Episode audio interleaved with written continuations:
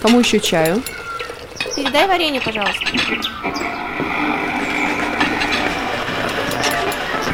Привет, привет. Меня зовут Марьяна Орленкова. Я журналист и повар. О, сделай погромче. Да, это и моя работа, и мое хобби, и моя явная страсть. И вот мы с Медузой придумали подкаст, в котором я могу эту свою страсть разделить с людьми умными, сложными, интересными. Называется он «Сложные щи», его-то вы и слушаете.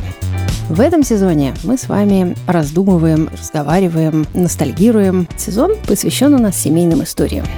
Няня кормила нас гречневой кашей, очень вкусной. Она ее варила как-то и потом укутывала в какое-то старое пальто, например, или одеяло стеганое. У моего чешского деда была большая крольчатня. Мы все время ели кроликов. Я точно помню, как он устроен, какой он красивый там внутри, под шкуркой. На даче мы делали так называемое императорское варенье. Садится семья, у каждого шпилька в руках. И потихонечку с разговорами чистят вот этот самый крыжовник.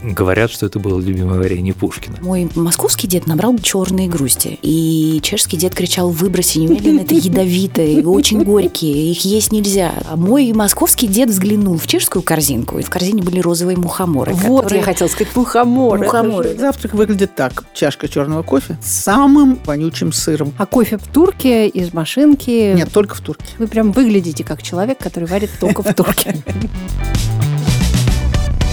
Вообще я есть люблю. Я очень люблю есть.